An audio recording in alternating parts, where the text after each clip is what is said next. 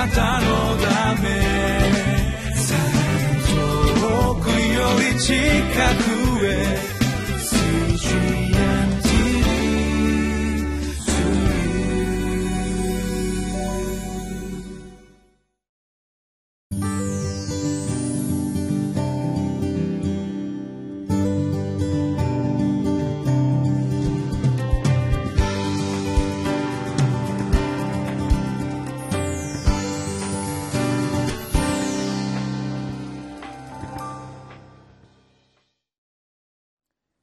皆さんこんにちは。いかがお過ごしでしょうか？上野芝キリスト教会の三好明久です。今日もリビングライフのテキストを用いて神様の言葉である聖書からご一緒に教えられてまいりましょう。今日は6月7日火曜日。テキストはネヘミヤ記4章の15節から23節。タイトルは私と共同体の献身の心を目覚めさせてくださいです。私たちがスポーツをやりますとスポーツは攻撃と守備。この両方があることが多いようです。えー、まあゴルフみたいに一人でやる場合でもですねやはり攻める場合とこの守る場合、まあ、そういったことがあるわけですけれどもまおおむねですねスポーツというのは相手がいることが多いですからですから攻撃する時とこの守備の時と、まあ、両方ある、まあ、サッカーなんかはまあ分かりやすいし野球なんかもそうなんですけれども私たちがこの神様の働きをしていく時にもやはりこの攻撃の側する時々とこの守る時っていうのがある。ということですね。この今日のテキストから教えられてそして私たちがこの両方をやっていく。しかしこの霊的なことは特に守ることが重要であるということをご一緒に教えられてまいりましょう。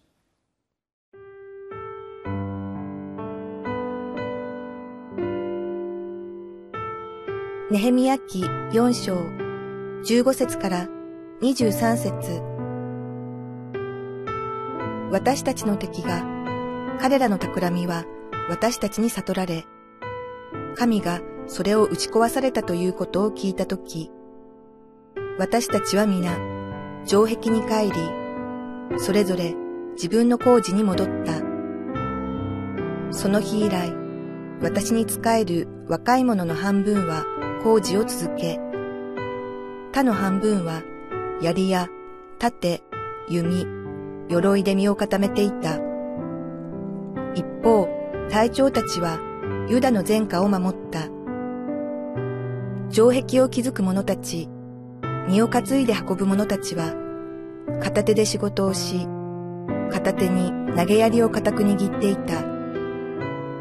気づく者は、それぞれ剣を腰にして気づき、角笛を吹き鳴らす者は、私のそばにいた。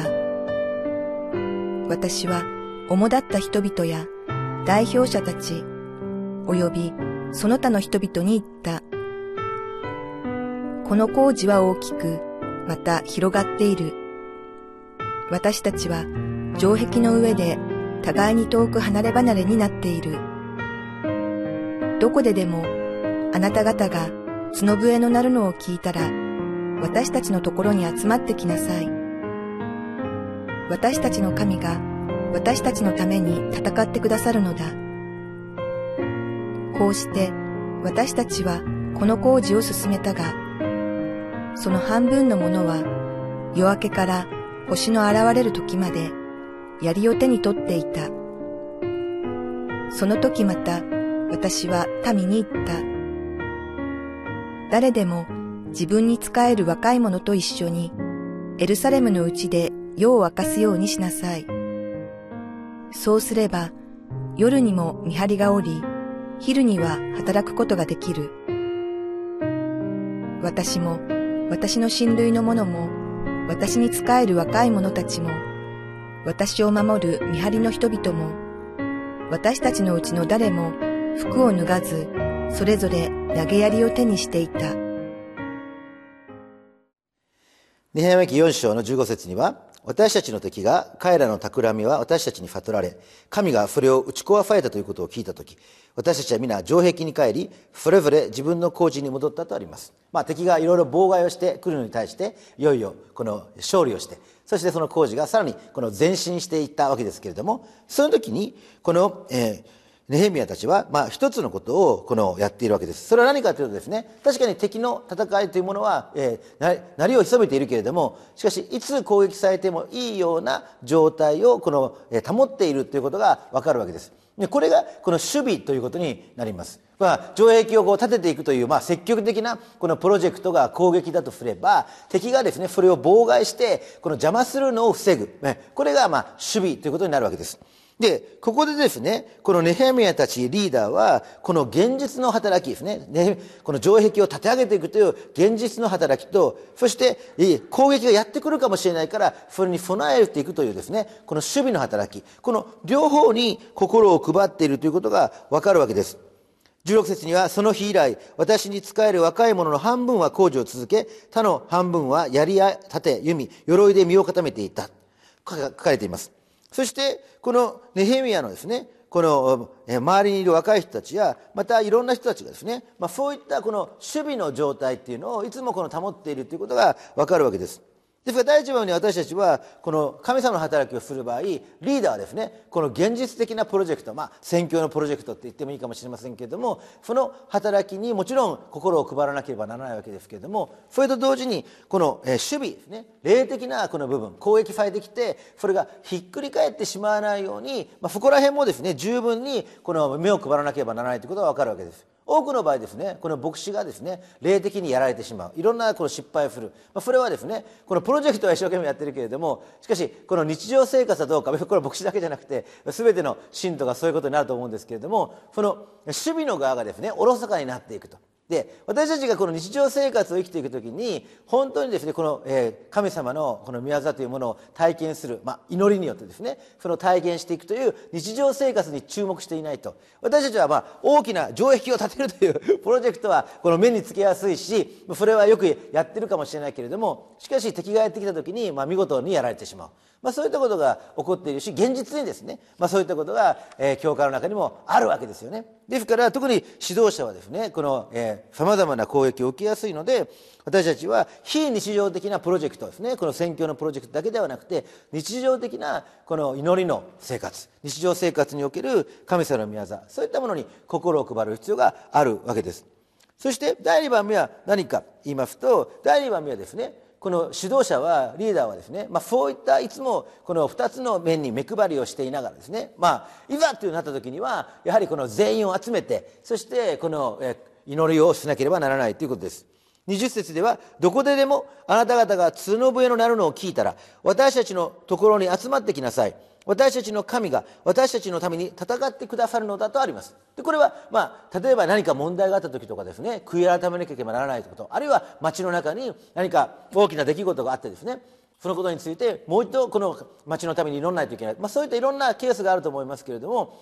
指導者はお触れを出して呼びかけをしてそしてこの共同体をですね一つにしてこの祈る時まあ、そういったものもですねこのいざという時にはこの全員でこの祈る、まあ、そういったこのことにいつも備えている必要があるわけです。でそれはもちろん指導者自身が自分の日常生活ですね中に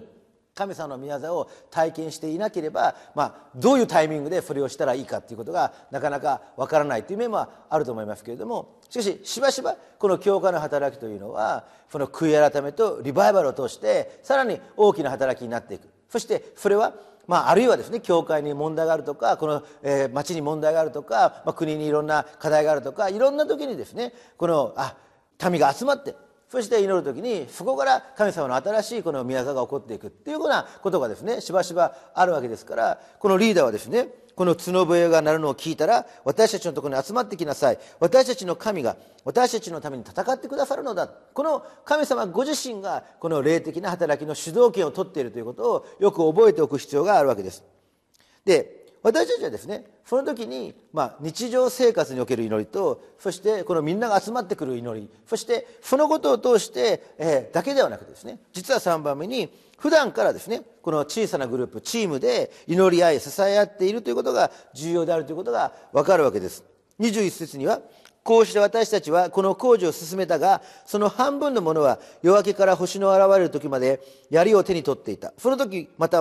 私は民に言った。誰でも自分に仕える若い者と一緒にエルファレムのうちで夜を明かすようにしなさい。そうすれば夜にも見張りがおり、昼には働くことができる。私も、私の親類の者も、私に仕える若い者たちも、私を守る見張りの人々も、私たちのうちの誰も服を脱がず、それぞれ投げやりを手にしていたとあります。これは、この、えーそれぞれですねこのみんなが集まってくるその時だけじゃなくて、まあ、日常的に昼も夜もいつも霊的なこの状態の中にあるということです。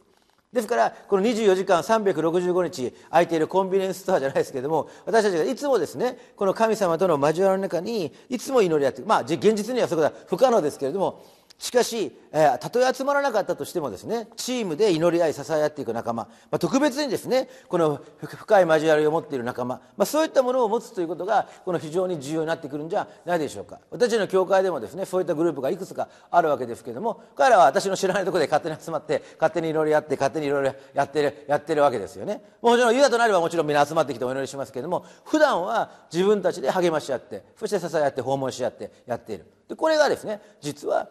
この初代教会が教会が成長していった重要なこの働きになっていたと言われているわけです。初代教会でですね教会迫害を受けてますから。ですから迫害いつ迫害されるか分からないので、うん、クリスチャンじゃない人を教会に連れてきてですねそして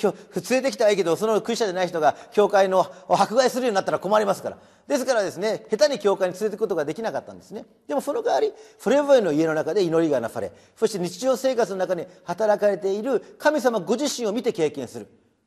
でこれがですね起こってくると神様の素晴らしい宮が起こっていく。霊的にですねいつもディフェンスがしっかりとした守りがしっかりと支えられた。そういうですねこの教会の働きになっていくわけです。それじゃもちろん何よりもですね家庭がですねクリスチャンホームやもちろん牧師の家庭もこの子供たちがですねこの祈りが叶えられている。神様は私たちの日常生活の中に生きて働いているんだ、まあ、そのことをですね見て取る時に教会はしっかりとした守りの中でさらに攻撃していくことができる。選挙の働きを進めていくことができる。ぜひこのことを覚えていきたいと思います。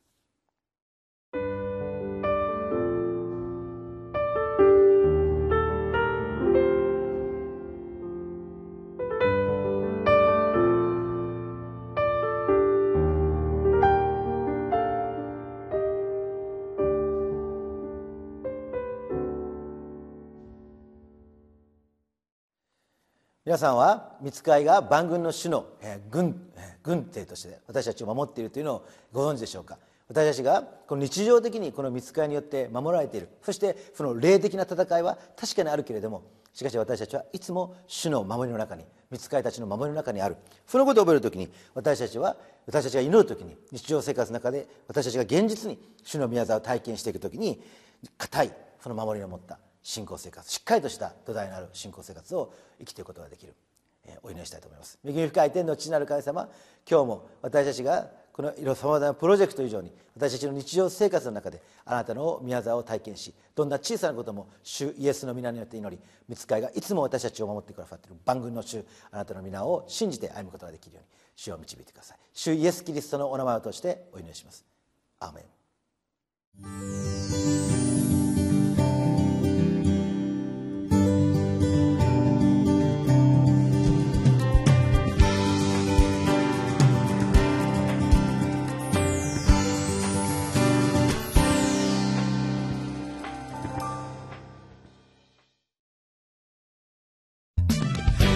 たのため。遠くより近くへ。